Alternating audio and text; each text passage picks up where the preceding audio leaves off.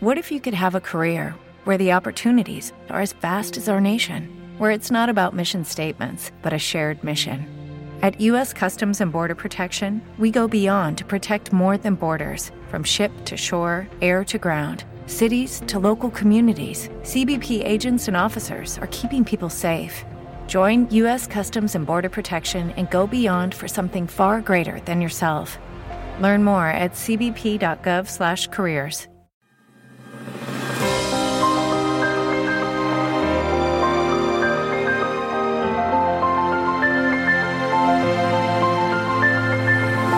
Noosfera, el podcast de ciencia de la razón.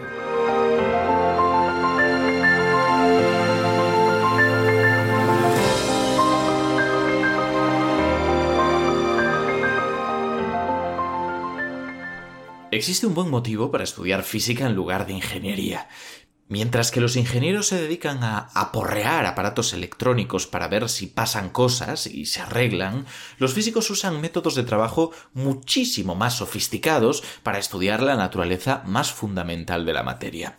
Por ejemplo, han decidido construir aceleradores de partículas de varios kilómetros de diámetro para llevarlas a velocidades cercanas a la luz y entonces aporrear partículas para ver si pasan cosas. En fin, una ciencia superior. Ahora, si me perdonáis, voy a hacer un poco de investigación básica.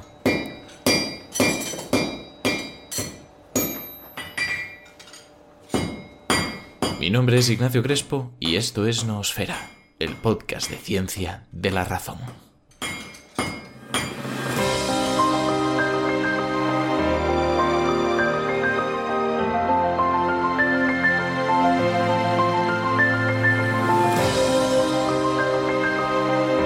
Volvemos a hablar de física. Aquí hay que encontrar un equilibrio entre todo, y aunque yo sé que os gusta mucho, no podemos hablar siempre de lo mismo. Eso sí, si hablamos de ello, que sea bien, y para eso tenemos con nosotros a Juan González, que es profesor del Departamento de Física de la Universidad de Oviedo, doctor en Física de Partículas, investigador del experimento CMS del CERN desde 2015, investigador postdoctoral del CERN entre 2019 y 2021, primero con INFN y posteriormente con la Universidad de Nebraska, realizando investigaciones sobre propiedades del quark top, búsqueda de nuevas partículas y desarrollo de detectores de muones cuyos resultados se plasman en más de una veintena de artículos científicos en revistas de alto impacto y en más de 15 presentaciones en congresos nacionales e investigaciones en los últimos 15 años.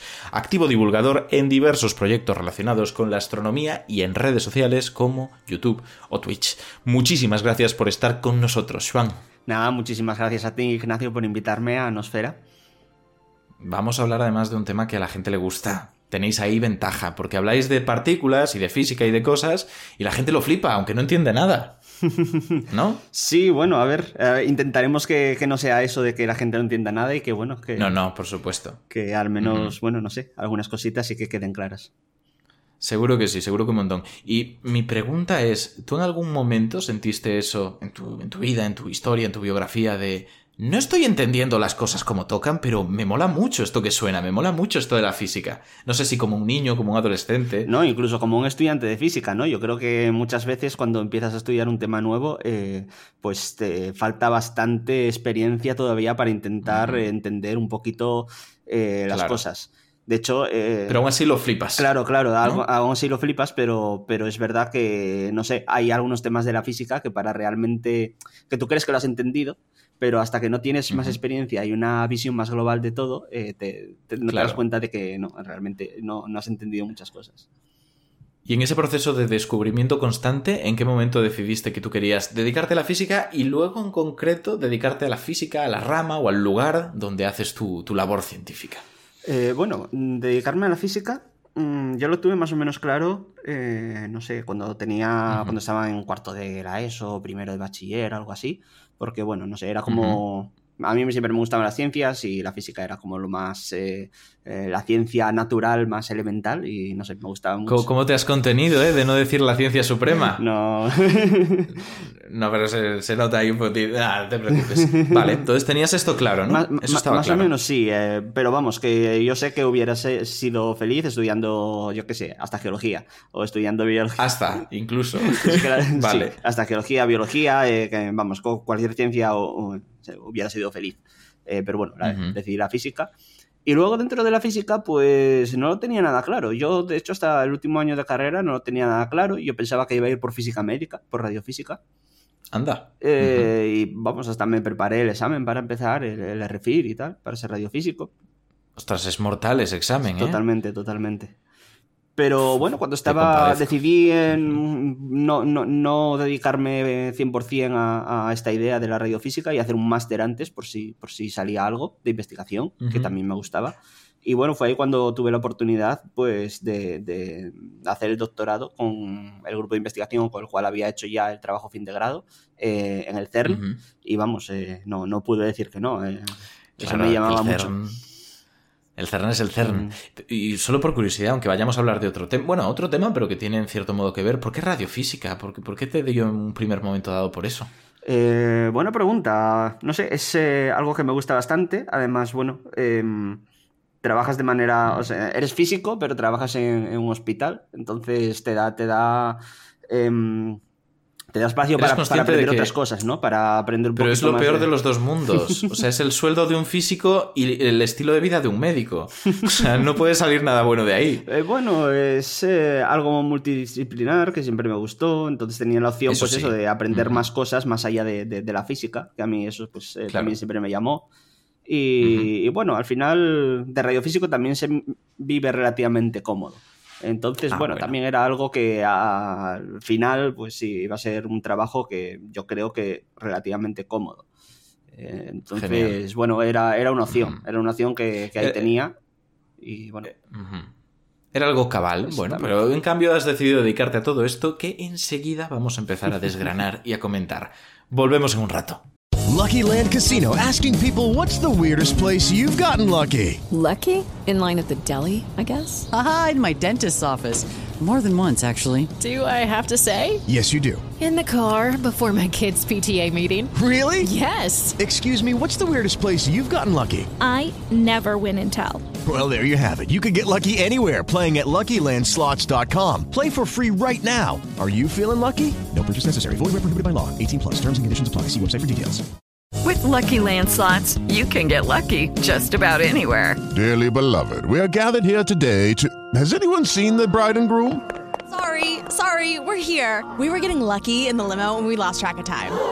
No, Lucky Land Casino, with cash prizes that add up quicker than a guest registry. In that case, I pronounce you lucky. Play for free at LuckyLandSlots.com. Daily bonuses are waiting. No purchase necessary. Void where prohibited by law. 18 plus. Terms and conditions apply. See website for details.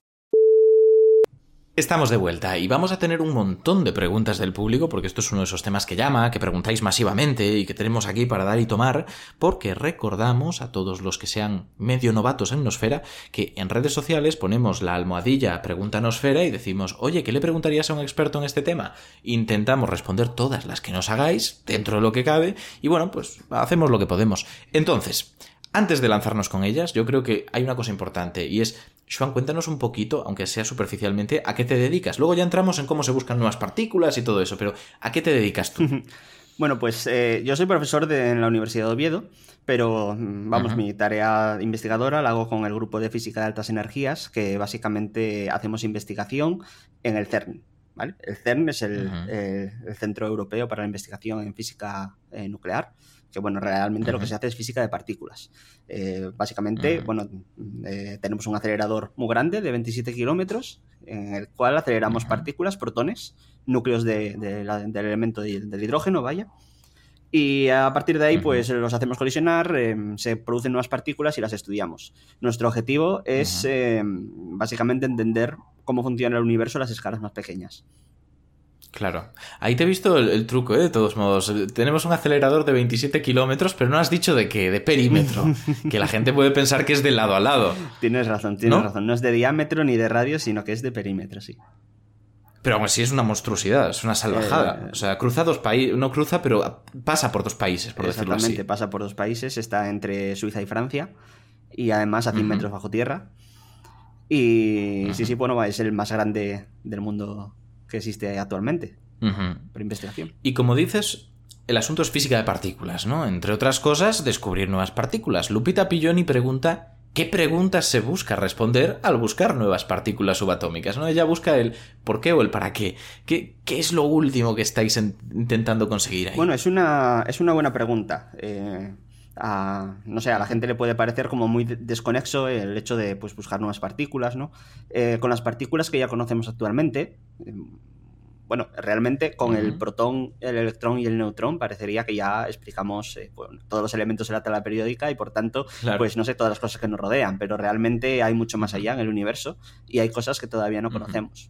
Por ejemplo, no, nosotros cuando eh, dirigimos nuestros telescopios a- hacia lugares lejanos, hacia otras galaxias, eh, hacia cúmulos de galaxias muy lejanos, pues bueno, vemos un comportamiento que solo se puede explicar em, si, si tenemos partículas eh, que, que no conocemos, o partículas o bien otra cosa, que es lo que denominamos materia oscura, y que, bueno, nosotros pensamos que una de las posibles maneras de explicarlo es con nuevas partículas, y por eso las buscamos. Claro. Y luego hay otros, hay otros misterios. Eh, todavía no entendemos muy bien cómo es que eh, el universo está formado por materia y no por antimateria, porque bueno, antimateria, no sé si tendremos ocasión de hablar un poquito de ello, pero es básicamente un tipo de materia que nosotros em, eh, producimos en el CERN y vemos que sus propiedades son muy similares a las de la materia y pensamos que tal como se produjo el universo deberíamos tener mucha más cantidad de, de antimateria y no la tenemos y eso pues bueno también es, un, es una pregunta cuya respuesta eh, no, no es eh, no tiene por qué quedarse solo en una respuesta digamos científica de conocimiento y ya está sino que bueno luego todas estas mm, cosas de, que se descubren en ciencia básica acaban repercutiendo un montón en la tecnología en la sociedad Claro. eh, así que bueno, nosotros en principio solo nos hacemos preguntas para, para entender mejor el universo.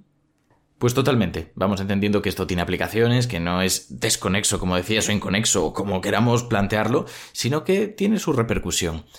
Eso sí, no todos son preguntas prácticas, hay muchas preguntas que son fundamentales, que son trascendentes, por decirlo así. Son las que a mí me gustan y son las que vamos a abordar a partir de ahora, mayormente. ¿Cómo? Nos lanzamos con zarrapatiestos, que nos deja por aquí una que yo creo que es de esas incómodas, de esos elefantes en la habitación, que está bien tratar cuanto antes. Dice, ¿Cómo se puede estar seguro de que una partícula es la unidad mínima? De que sea partícula, o sea, de que esa partícula no esté hecha de otras todavía más pequeñas. Yo entiendo su duda, ¿no? Ya en un momento dijimos átomos, lo más pequeño, y de repente, ah, protones, neutrones, electrones, y de repente había quarks incluso. ¿Cómo podéis estar seguro de que el quark, por ejemplo, es una partícula última? Bueno, es una muy buena pregunta y es que realmente no podemos estar seguros. Eh. En física, básicamente hay una equivalencia entre distancia y energía. Entonces, cuanto mayor energía pongamos en un sistema, digamos que más seguros podemos estar de que más hasta cierta distancia o hasta cierto tamaño mm, es una partícula fundamental.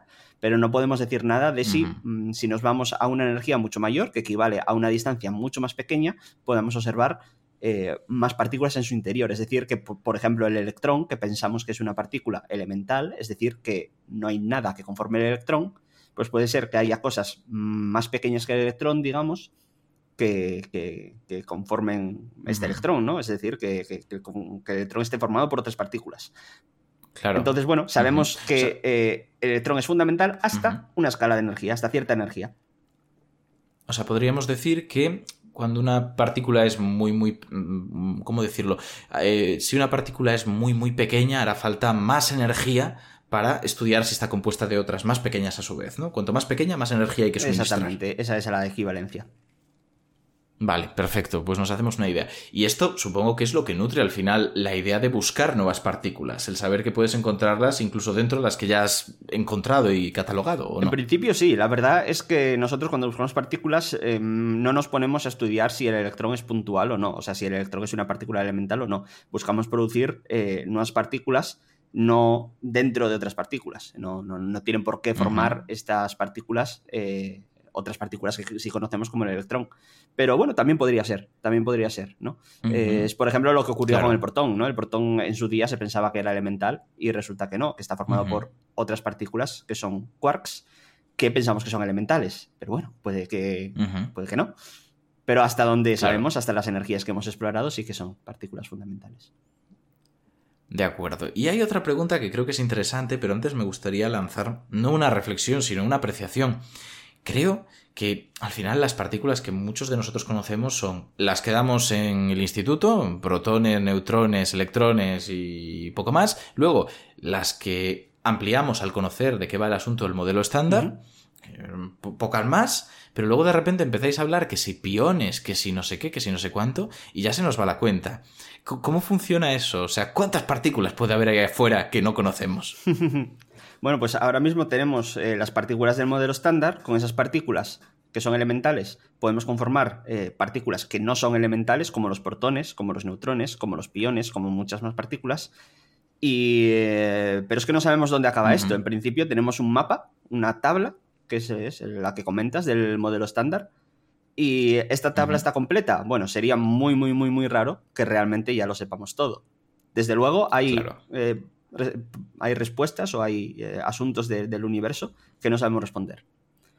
Entonces, uh -huh. bueno, eso ya nos da una pista que seguramente nuestro puzzle no esté completo. Eh, falten partículas que nos ayuden a, a contestar algunas de estas respuestas. Y ahí es donde estaréis vosotros con energías tremendamente altas en aceleradores de partículas a ver qué sale de ahí. Manuel Medaña, que ya sabe de este asunto lo básico al menos, no sé si sabe más, ¿eh? no estoy diciendo que no sepas, Manuel, de verdad, te lo prometo, pero que no, lo, no te conozco. Y dice a continuación, ¿todas las partículas que se observan en estas colisiones de altas energías existen en la naturaleza o solo aparecen en estas condiciones? Él se ha anticipado, ¿no? Lo que te está preguntando es, ¿esas piezas que faltan en el puzzle son piezas naturales o que tú puedes fabricar? Bueno, eso es una pregunta relativamente profunda, ¿no? Eh, por una parte, eh, diría que todas las partículas que se puedan crear en uh -huh. algún momento influyen de una u otra manera en la estructura del universo. Oh, esto, esto es interesante, esto no lo había escuchado. Sí. Profundiza, profundiza. Vale. Eh, la estructura básica del universo, es decir, lo que queda en el universo si quitas eh, toda la materia y toda la energía, te queda una cosa que llamamos uh -huh. vacío cuántico. Bueno, pues ese vale. vacío cuántico... Que no es vacío de verdad, ¿no? No es, no es, la nada. No es la nada. Es el vacío, es lo que mmm, tenemos en, en, una región del espacio, digamos. Si quitamos toda la materia, si quitamos todo el aire o todo, uh -huh. eh, toda la posible materia, energía y radiación, nos quedaría esta estructura. Uh -huh. Bueno, pues en este vacío cuántico, el, su comportamiento, que porque es, tiene un comportamiento dinámico, tiene propiedades, no, no es que sea la nada, sino que uh -huh. tiene propiedades, estas propiedades se ven influenciadas por todas las posibles partículas que existan, tanto las que conocemos como las que no. Así que de alguna vale. manera las partículas que creamos en el LHC son, entre comillas, naturales en el sentido de que están presentes en nuestro universo aunque no las estemos creando. Eso por una parte. Y por otra parte, todas, absolutamente todas las partículas que eh, estudiamos en el LHC se producen en muchos lugares del universo de manera natural eh, incluso las más energéticas, ¿vale? Porque nuestras eh, colisiones en el LHC, nuestras colisiones de partículas son muy, muy, muy, muy energéticas, es lo que queremos, darle eh, mucha uh -huh. energía a estas partículas, pero em, constantemente uh -huh. nos, nos, llegan rayos cósmicos, que son partículas también muy, muy, muy, muy, muy energéticas, que vienen de, de, de otras galaxias, uh -huh. y que impactan, pues, por ejemplo, con las partículas de nuestra atmósfera. Entonces, en nuestra uh -huh. propia atmósfera se están produciendo colisiones de partículas como las del LHC, pero incluso mucho más energéticas, donde se producen uh -huh. todas las claro. partículas que nosotros producimos en el LHC. Así que de alguna manera uh -huh. estas partículas eh, están naturalmente en la, bueno, eso, en la naturaleza, en el universo.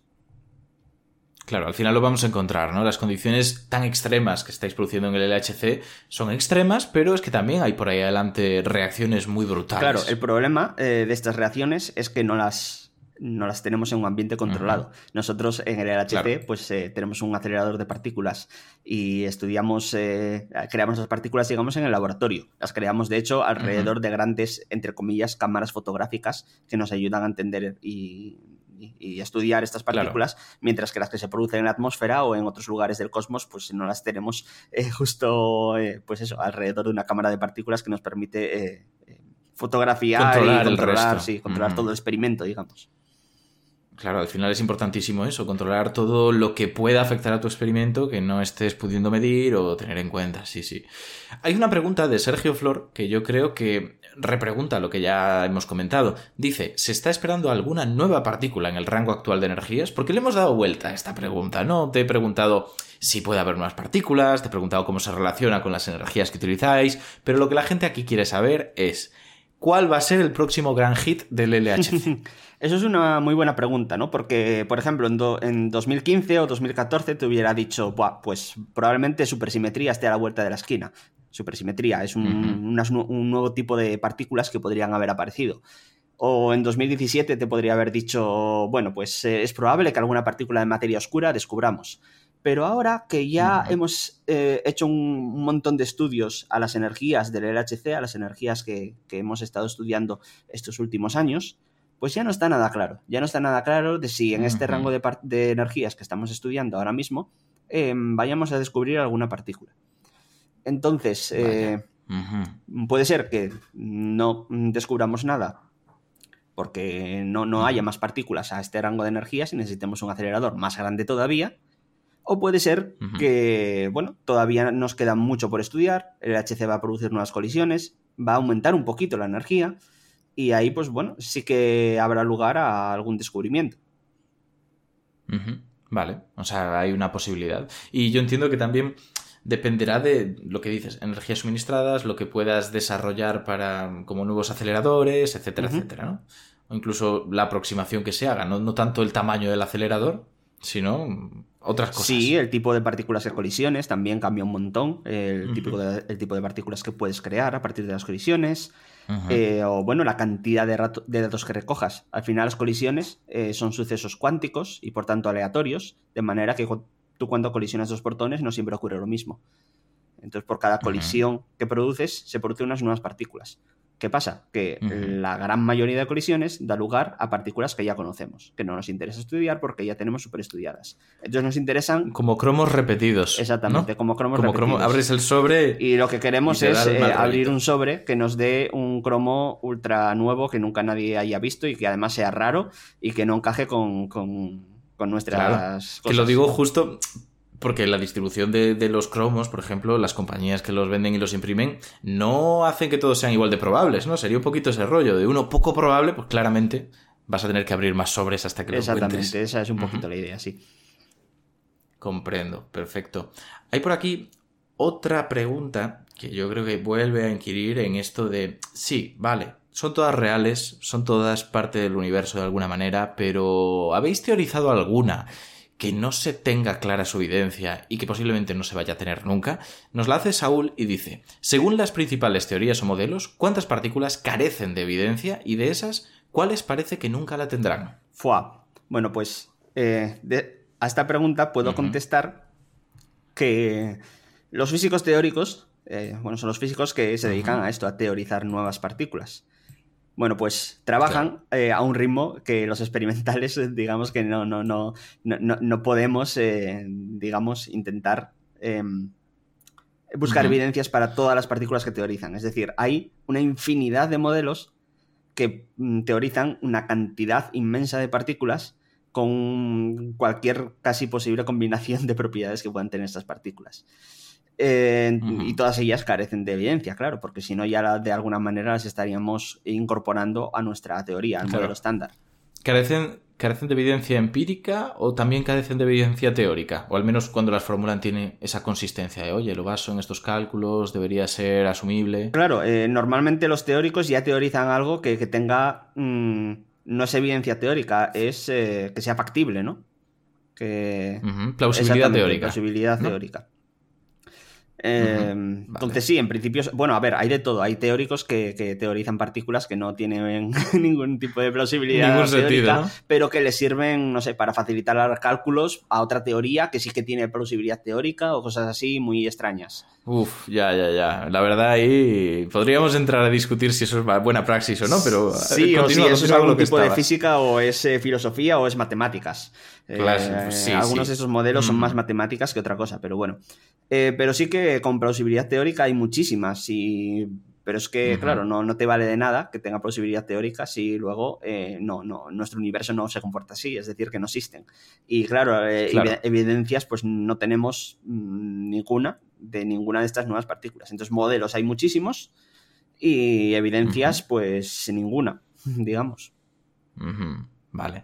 Eso sí que históricamente supongo que ha habido alguna que tenía la plausibilidad teórica, no tenía todavía evidencias y finalmente se encontró, ¿no? Alguna evidencia de ella. Qui- Quiero Sí. decir, puede haber casos de que alguna de estas supuestas partículas se haga real, ¿no? Se integren en las teorías. Sí, claro. Eh, a ver, no sé, antes de descubrir el quark top, que es el, el quark, digamos, que más tarde se descubrió, pues bueno, sabe- teníamos cinco quarks, eh, iban por parejas, pues vaya, que el quinto quark que teníamos Claro. eh, era bastante probable que tuviera su pareja. O cuando se descubrió el bosón de Higgs también, eh, que es la última partícula que se descubrió en 2012, va a hacer 10 años, dentro de poco.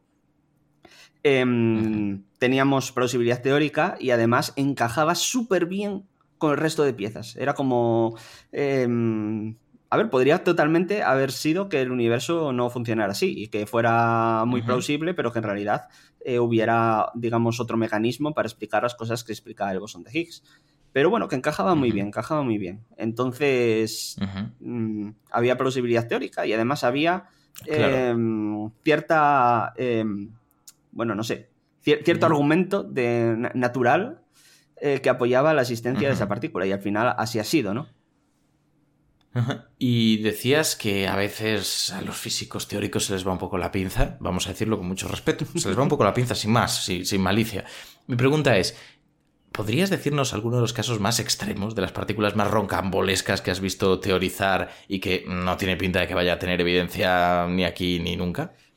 ¿Se te ocurre algún No caso? sé, podría pensar en los sphalerons, que son unas partículas... Suena eh, bien. son- es que, es que solo por el nombre. Y no sé, eh, todo tipo de, de teorías, ¿no? Al final, em, a mí me llama más la atención incluso las teorías cosmológicas, eh, o bueno, o teorías como mm, derivadas de teoría de cuerdas, que cuando ya no tenemos ninguna evidencia y estamos lejísimos de, de- Sí. de, no sé, de estudiar las energías a las que la teoría de cuerdas predice algo que podamos, que podamos observar, pues a partir de ahí hay más y más eh, teorías construidas sobre esa base que, que ni siquiera llegan a predecir algo que sea totalmente, no sé, que sea factible en Sí, sí. mil años, ¿no? Ni siquiera eso, o sea. Entonces, bueno, Esto es importante, eh, pues, solo como resumen, porque muchas veces en ciencia decimos, sí, está bien hacer, lanzar hipótesis, está bien especular, desde luego, y hay grados, ¿no? A los que está más o menos aceptado. Pero lo que creo que casi nunca, casi nunca está aceptado es especular sobre especulaciones. O sea, tomar como base para especular lo que por ahora sigue siendo una especulación, ¿no? Eso hay veces que ya son castillos en el aire. Bueno, esto en física teórica se hace bastante. Es decir, eh, em, no sé, por ejemplo, la hipótesis de la supersimetría es una base para un montón de, de teorías eh, que se construyen sobre esta base. Y bueno, la propia supersimetría es una hipótesis que, que no está demostrada ni, ni mucho menos, ¿no? Por eso. Entonces, sí, esto se hace bastante. pero, pero al final a veces parece que se difunde, o sea, se fu- difunde, se difumina ese límite que a veces hay entre física y matemáticas, ¿no? Nos lo pregunta de hecho Raúl Borrego y yo quiero lanzar la pregunta no tanto a lo que haces tú, porque ya sabemos que lo que haces tú es real, pero lo que hace esta gente. ¿Cómo, dice, cómo me puedes confirmar que lo que haces, repito, lo que hacen, es real y no solo números? Cuando construyes sobre hipótesis ya. Bueno, es que Hmm. digamos que los que estamos demostrando que es real y no solo números, em, eh, somos los físicos experimentales.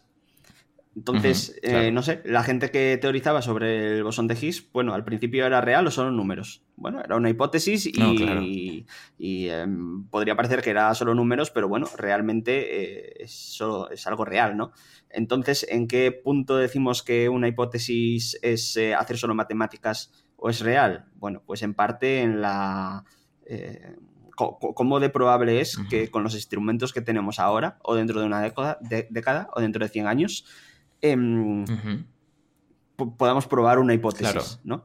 Porque, claro, la gente que hace teoría de supercuerdas, em, además a unas energías eh, pues que nunca jamás vamos a alcanzar o que vamos a alcanzar dentro de 3.000 años, y además no intentan, digamos, predecir algo que vayamos a poder medir, nunca vamos a poder falsar esa teoría, ¿no? Entonces, eh, ahí está muy bien planteada la pregunta de si son solo números o estamos hablando de algo real. Entonces, bueno, incluso la gente que hace supercuerdas a unas energías enormes, yo creo que estaría bien que mm, si no quieren dedicarse a hacer matemáticas, que otra cosa es que digan, bueno, yo estoy haciendo matemáticas aquí, déjame tranquilo.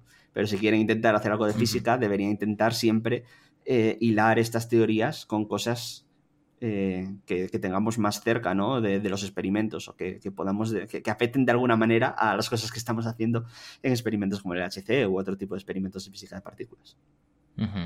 Claro, a fin de cuentas sí es una expansión de teorías que ya existen, que debería también ser capaz de explicar lo que ocurre a energías más cercanas a las nuestras, que explique primero eso, que demuestre que es comparable con otras teorías que están ahora mismo aceptadas y que son consenso, y luego si quiere meterse en alguna predicción novedosa o que demuestre que llega más lejos que las que existen, pues vale, pero pero hay que empezar por el principio. Bueno, y que, todas esas eh, hipótesis eh, nuevas o predicciones nuevas que lance que tengan algo que ver con las cosas que podemos ver ahora mismo, que, podamos experimentar con ellas. De acuerdo. Pues nada, nos va quedando un poco claro más o menos también tu postura, ¿no? tu, forma de ver esto desde dentro, que me parece muy interesante. Y mm, aquí hay otra pregunta que nos deja Marco Pastrana y que creo que podría estar bien también tratar, creo que ahora más o menos encaja, ¿no? Ahora que vamos teniendo base. Dice, tengo entendido que la búsqueda de nuevas partículas se realiza con base a fórmulas que nos brinda la física, a grandes rasgos. Sin embargo, cabe la posibilidad de descubrir algo que no hayamos sido capaces de predecir o deducir. Claro, ya pregunté antes, ¿podemos llegar a plantear como plausible teóricamente algo que no tenemos todavía evidencia y finalmente encontrarla? Yo creo que la pregunta es lo contrario. Es, no habíamos pensado que esto pudiera existir y de repente hay una anomalía en nuestras medidas y, ostras, sorpresa. Mm, ¿Ha llegado sin avisar que viene a cenar? Totalmente, y de hecho es lo que más nos gustaría que pasara. Algo totalmente rompedor, que no esperáramos. No sé.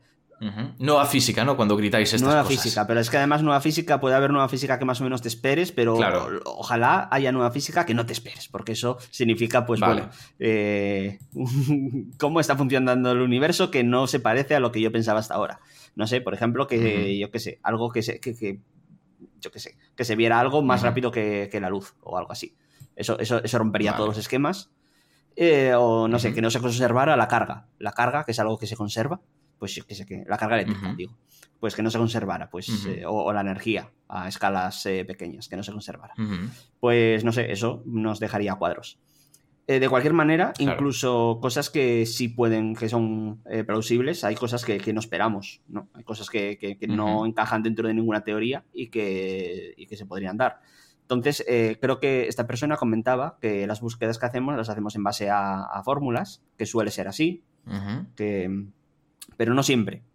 No siempre porque también hacemos búsquedas, digamos, intentando ser un poco eh, lo que llamamos independiente del modelo. Es decir, que no, somos. Em, eh, buscamos partículas sin guiarnos por ninguna hipótesis o ninguna teoría en realidad, alguna hipótesis sí que, sí que metes, ¿no? Eh, algunas de las hipótesis que metes. Siempre tiene que haber. Eh, o, algunas de las hipótesis que consideras es, pues no sé, eso, que, la energía se conserva, o cosas así súper, súper eh, generales. Pero más allá de eso, intentar ser relativamente ciego a los modelos que te dan los teóricos y decir, bueno, pues yo voy a ser ciego y voy a ver si los datos que tengo son exactamente lo que espero según mi teoría, según el modelo estándar, o hay cualquier otra cosa nueva. O hay nuevas partículas que no em, digo cómo tiene que ser, simplemente miro a ver si, si, existen o no.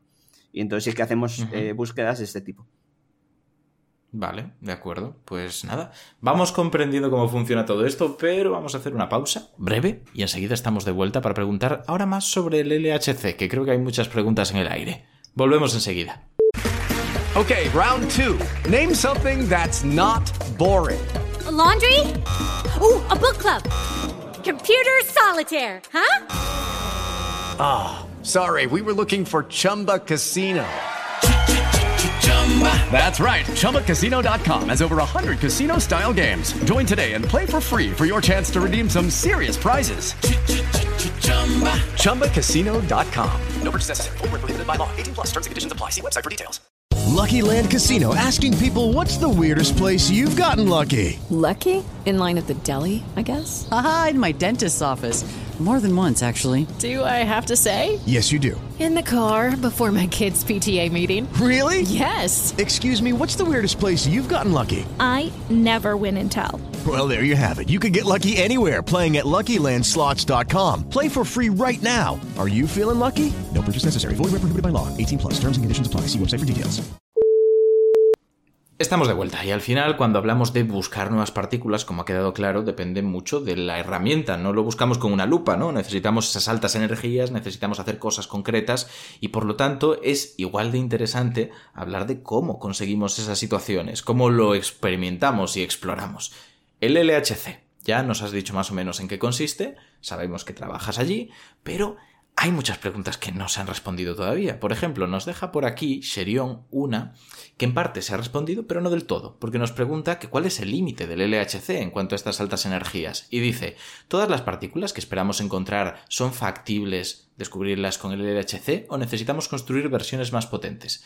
En parte has respondido, ¿no? Pero me gustaría que también nos contaras si hay alguna versión más potente en camino. Vale, sí, es una muy buena pregunta porque, bueno, efectivamente ya respondimos que el LHC llega hasta, hasta cierta energía. Uh -huh. Y, y, más allá de eso, pues en, si hay más partículas, digamos, más masivas o que necesitamos más energía para explorarlas, uh -huh. pues no podemos. Pero, claro. eh, bueno, esta energía, eh, la energía a la que llega el LHC, básicamente está limitada por los imanes que podemos construir. Uh -huh. ¿vale? Digamos que el LHC vale. tiene los imanes más potentes del mundo. Al menos los que, uh -huh. a las condiciones a las que tienen que trabajar, estando operativos y estables durante tanto tiempo, eh, con esas condiciones son los más potentes del mundo. Entonces, si queremos hacer uh -huh. un acelerador más grande, o bien inventamos imanes más potentes, o bien eh, aumentamos el tamaño del, del acelerador. ¿vale? De esos 27 kilómetros uh -huh. pasamos a algo mayor. ¿Por qué? Porque así digamos vale. que el radio de curvatura que necesitan girar esas partículas es menor al ser el radio mayor uh -huh. de, de, la circunferencia, de manera que nos puede valer eh, con imanes, digamos, eh, menos potentes. ¿vale? Entonces están esos dos uh -huh. factores limitantes, el radio eh, o el campo magnético que conseguimos producir con estos imanes de, como los del LHC. Entonces, uh -huh. proyectos eh, más a largo plazo es pues hacer un LHC más grande, uno de 100 kilómetros. Vale. Muy original, eso os veo. Uh -huh. De hecho, el LHC, pues bueno, es más grande que el anterior, que, que, es el SPS, y ese es más grande que el anterior, que es el PS. ¿vale? Se va haciendo un acelerador es cada vez más grande allí en el CERN. Y no, no, son independientes, ¿no? Se utilizan para acelerar antes de inyectar al siguiente acelerador exactamente, más grande. Exactamente. Partimos de una botella de hidrógeno, de hecho, de una botella de hidrógeno gaseoso y vamos metiendo los protones en aceleradores cada vez más grandes y más grandes hasta llegar a, al más grande que tengamos en ese momento. En este momento es el LHC, pero se espera que en el futuro, aunque cuando digo en el futuro digo, pues no sé, dentro de mínimo 40 años, podamos tener un acelerador de 100 kilómetros y las partículas que se aceleran en el LHC eh, pasen a este nuevo acelerador uh -huh. que, bueno, eso pasaría por debajo de la ciudad de Ginebra y, bueno, eh, es una obra uh -huh. monstruosa, monstruosa la, que, la que se debería llevar a cabo para, para realizar uh -huh. este proyecto. Y por curiosidad, ¿por qué no se inyectan directamente en el grandote? ¿Cuál es?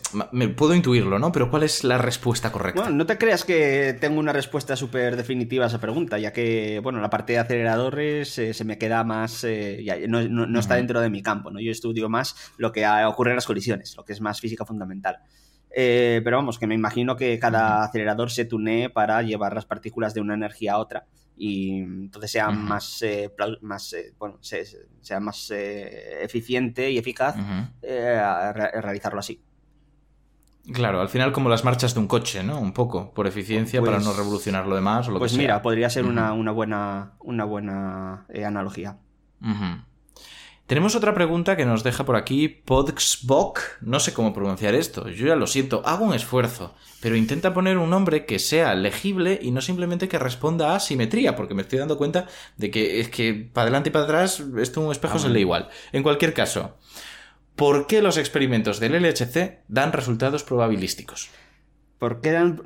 Bueno, vale, esa es una pregunta que eh, por una parte está ligado a lo que comenté antes, ¿no? Que las colisiones de protones son sucesos cuánticos. Entonces, cada vez que colisionan esos protones ocurre una cosa diferente.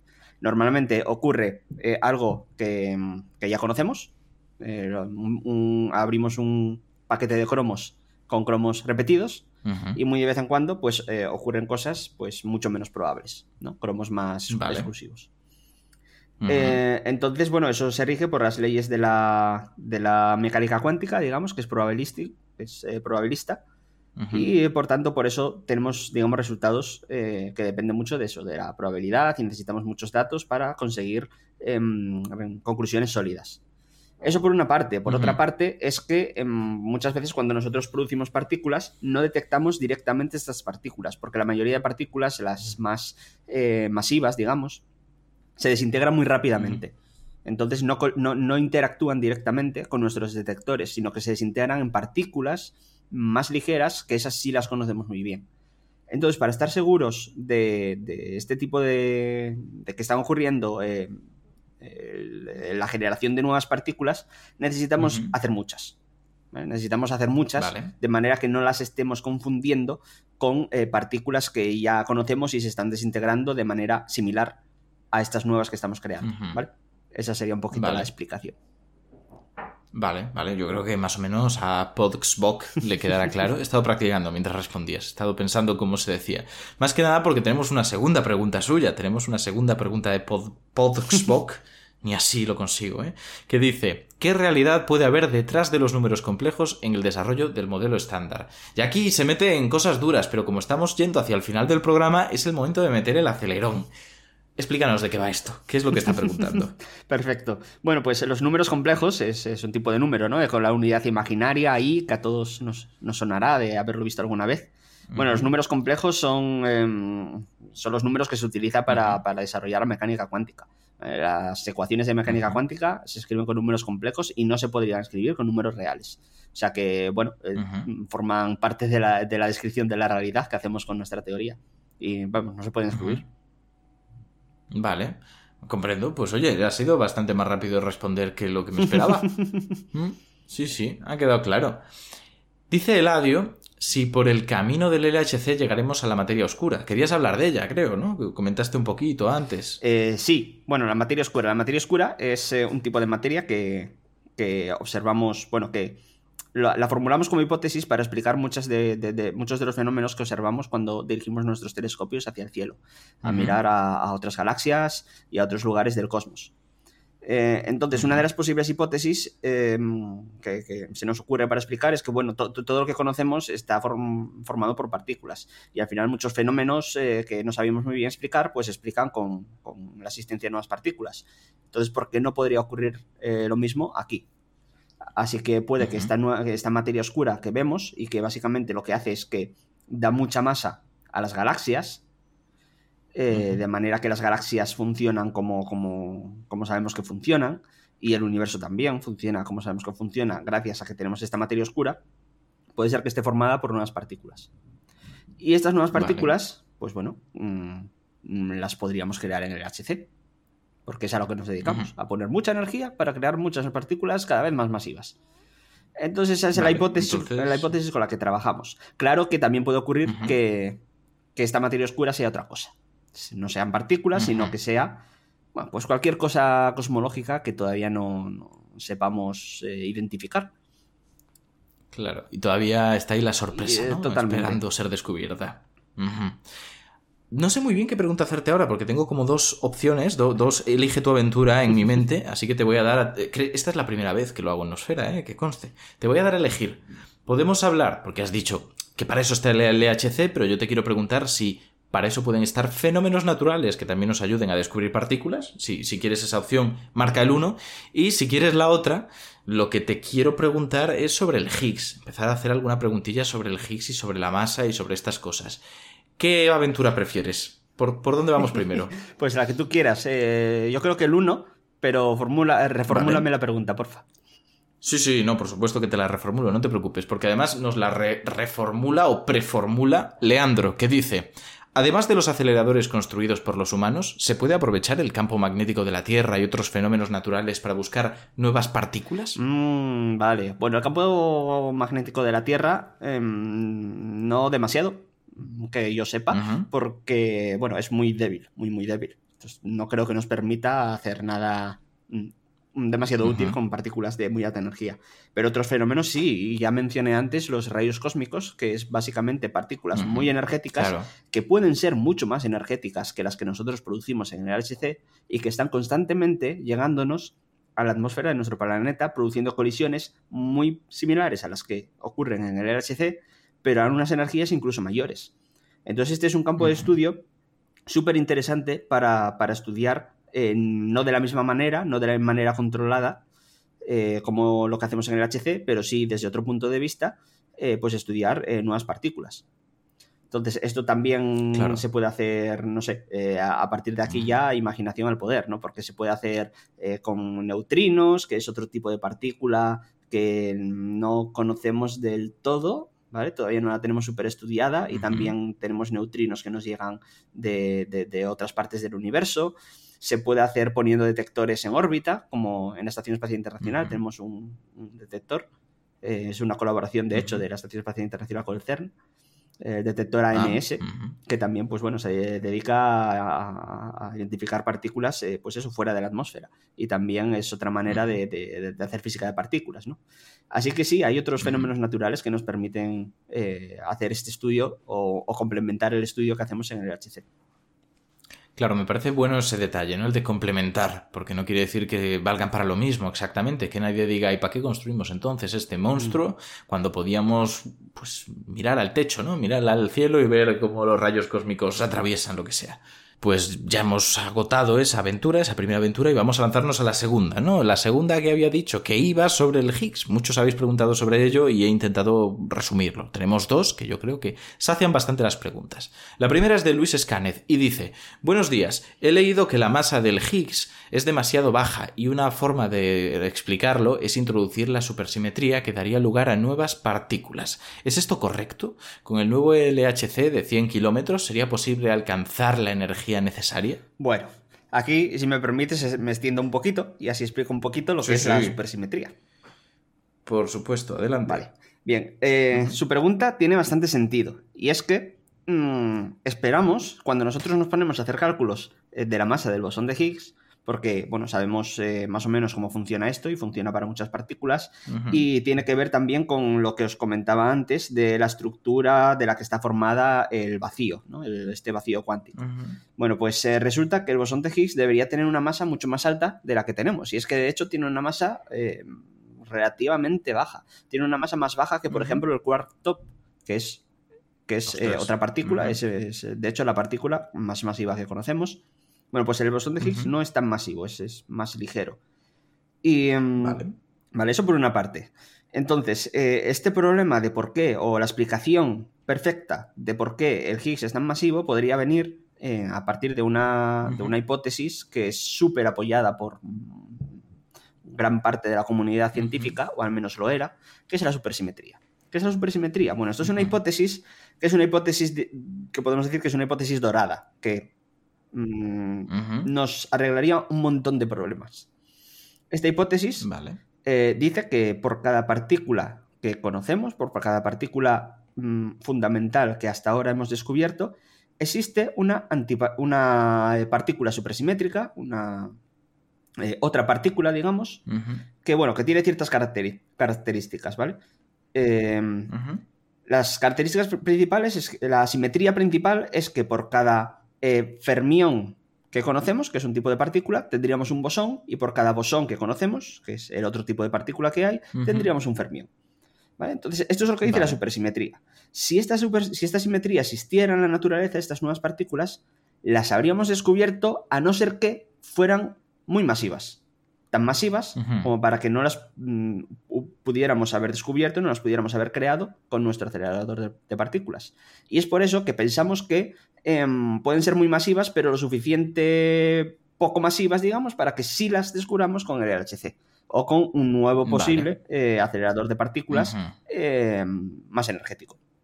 ¿Vale? Entonces, esta teoría es eh, una joya y muchos físicos, tanto teóricos como experimentales, quieren eh, o buscan descubrir eh, eh, partículas supersimétricas porque resuelve un montón de problemas. Por una parte, resuelve el problema de la masa del bosón de Higgs, que debería ser mucho más alta y sin embargo, pues no lo es. ya la hemos descubierto y es una masa relativamente baja. Por otra parte, explicaría cosas como la existencia de materia oscura, o sea que también solucionaría eso. por otra parte, se conseguiría una cosa que muchos físicos ansian, que es la unificación de fuerzas. Es decir, que las fuerzas que ahora mismo tenemos, eh, conocemos cuatro fuerzas diferentes, tres de ellas eh, tienen que ver con física de partículas y otra de ellas no. Bueno, pues esas tres se podrían unificar. Y esto es como un sueño de todo físico, ¿no? La unificación de, las fuerzas, del poder explicarlo todo de una manera súper sencilla. Bueno, pues esto con supersimetría también se podría explicar. Y muchas, y muchas cosas. Entonces, la supersimetría es como una hipótesis que es que además, eh, como te decía antes, funciona de base para teorías más eh, avanzadas, teorías que también pudieran explicar la gravedad. Entonces es como, no sé, es como muchos físicos eh, o, el trabajo de muchos físicos teóricos eh, no serviría de, nada si no existiera la supersimetría en la naturaleza. Entonces hay muchos que casi casi se, se, obligan a creer. Pero claro, al final la naturaleza manda. La naturaleza manda y si no hay supersimetría, pues ya está. Da igual los desarrollos matemáticos que hayas hecho, que, la naturaleza no, funciona así. Entonces, bueno, eh, pues eso, eso es una tarea que tenemos, eh, ver si hay supersimetría o no.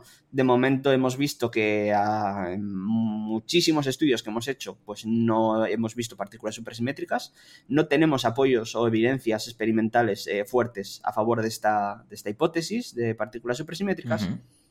Y por tanto solo nos queda, pues, o bien abandonar supersimetría y decir que a, estas energías al menos no, no existe o bien, pues bueno, intentar persistir, pero ya también testeando otras hipótesis o, bueno, planteándonos cómo sería eh, o cómo seguir avanzando o prescindiendo de la supersimetría.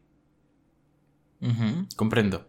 Pues más o menos nos queda claro, pero hay gente que se estará preguntando, has dicho muchas veces masa, pero ¿qué significa masa? ¿Cuál es la definición de verdad, la que dais vosotros, la completa, ¿no? Y Ángel Navarro va por ahí, dice, ¿qué es la masa? ¿Nos decís energía concentrada o algo así? Vibraciones que se mantienen. ¿Una definición mejor de masa o materia podrías dárnosla? Dice, o mejor aún, ¿qué es el vacío? Pero bueno, vamos por partes, ¿no? Vacío ya nos has hablado un poco de lo que es. Creo que es importante esa definición de masa. Extiéndete lo que quieras. Bueno, pues la masa, eh, a ver, se puede, se puede eh, entender desde diferentes ángulos. Em, por una parte, la masa la podemos entender como la capacidad que tiene la materia de oponerse al cambio en movimiento. Esto eh, tiene que ver con la inercia, ¿no? Tiene que ver con que los objetos masivos ah, necesitamos más energía eh, para aceleraros que los objetos menos masivos.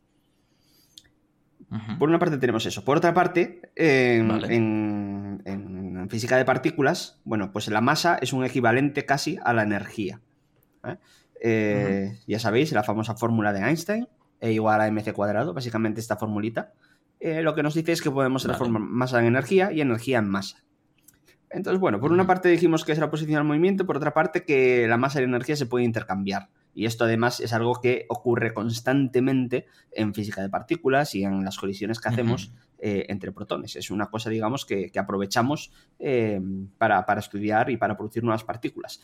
al final lo que hacemos es transformar toda la energía, esta energía que damos a los protones, en masa, en nuevas partículas nueva masa. Claro. Vale. Pero por otra parte, eh, las partículas elementales tienen masa. Tienen eh, esta propiedad que llamamos masa y que eh, no viene. y que viene de, la interacción con otra partícula que es el bosón de Higgs. O al menos hasta donde hemos estudiado, esto es así para, las partículas. ¿vale? Entonces, esa masa que proviene de esta interacción eh, lo hace, bueno, el bosón de Higgs es lo que pensamos que da, eh, que proporciona eh, masa a través de esta, interacción a todas partículas mm, que conocemos, incluido a, sí misma.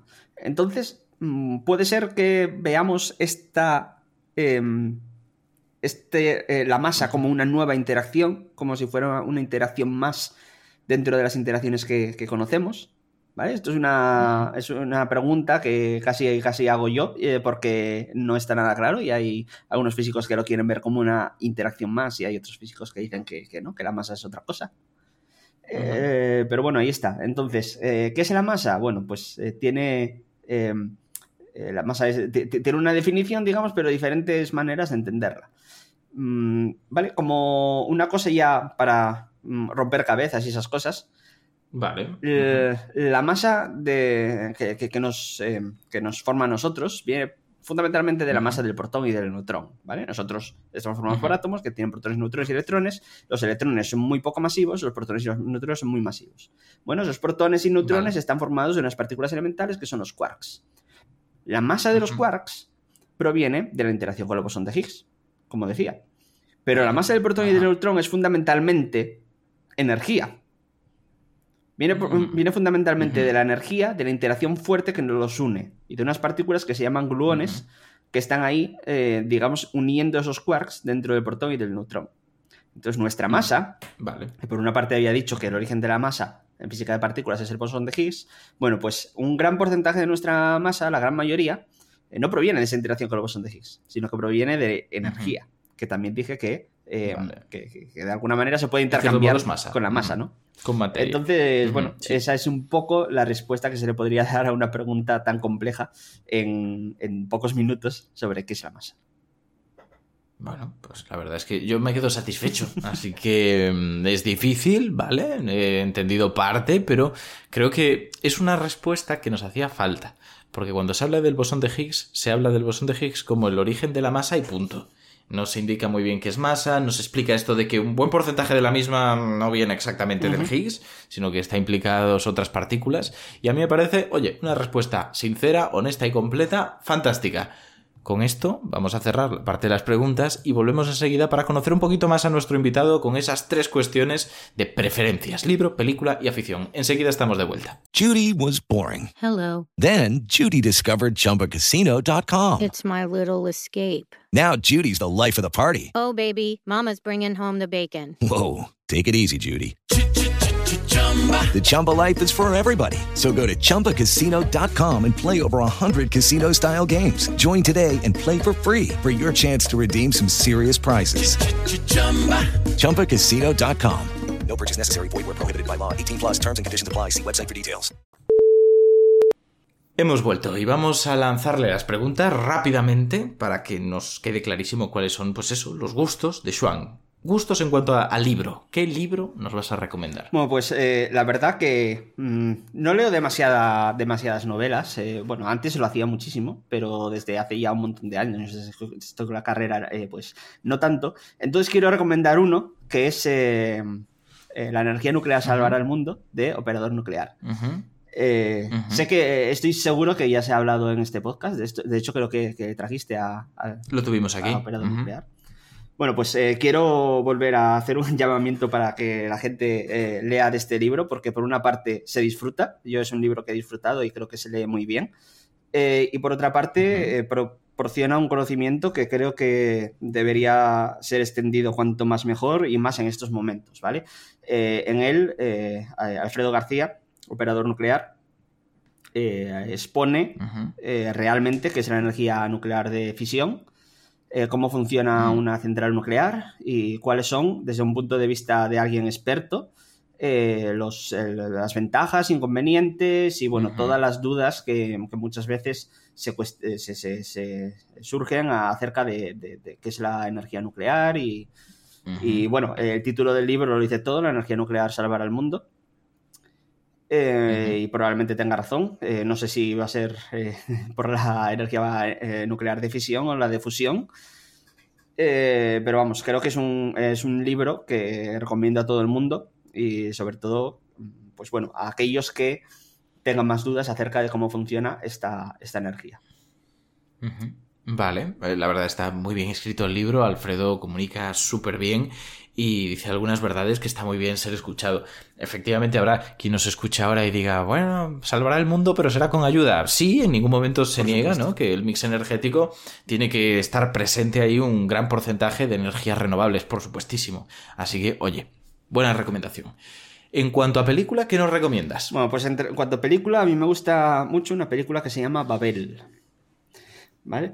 Eh, bueno, en general a mí me gustan las películas em, históricas o las películas que narran realidades de, otras sociedades eh, o que nos acerquen de una manera un poco realista a, bueno, a la manera de entender el mundo de otras culturas, eh, de otros países. Y bueno, Babel mm, hace esto y además interrelaciona de alguna manera varias eh, historias desde un punto de vista cercano al personaje. Entonces a mí es una película que, me gusta me gusta un montón.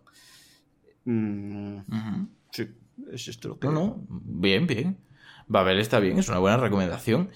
¿Y afición qué afición tienes? Una que, nos recomiendes aquí a todos para probarla. bueno, como afición eh, diría la música. Bueno, a ver, la música es la afición de mucha gente, pero desde hace, desde hace, no sé, desde la pandemia o así, eh, pues me he aficionado a la música celta, a la, música irlandesa. Entonces me puse a aprender un instrumento que eh, poca gente conoce y que mira, que sí que lo recomiendo, que es el Tin Whistle. Ajá, ¿y el Tin Whistle es, una eh, flauta irlandesa pequeñita de seis agujeros. Que bueno, se utiliza mucho en música irlandesa, en música estilo celta, en música folclórica.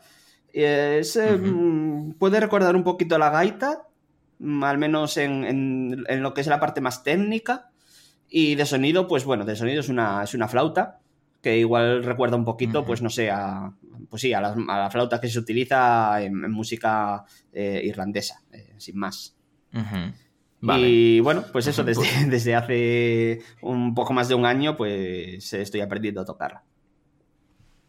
Pues me parece una recomendación muy original. Nos habían recomendado flautas varias veces, ya fuera tocarlas o coleccionarlas, pero no, nos habían comentado esto. ¿Cómo se escribe? ¿Tim Whistle? Sí, de estaño. De lata. Ah, vale. de latón, de esto. Y Whistle. Whistle de silbato. Vale. Sí, de silbato. Vale, de acuerdo. Bueno, un silbato de latón es un silbato de toda la vida, pero sí, sí, lo comprendemos. Fíjate, hay una cosa que antes de que nos lo digan en los comentarios, prefiero anticiparlo yo. Habrá algún historiador o aficionado a la historia que diga, la música celta no es celta. Efectivamente. Efectivamente, es muy difícil rastrear cómo era la música de los celtas y se le llama así porque, bueno, pertenece a zonas que tienen una tradición de pueblos relacionados con la cultura celta o castrecha, pues bien desarrollados.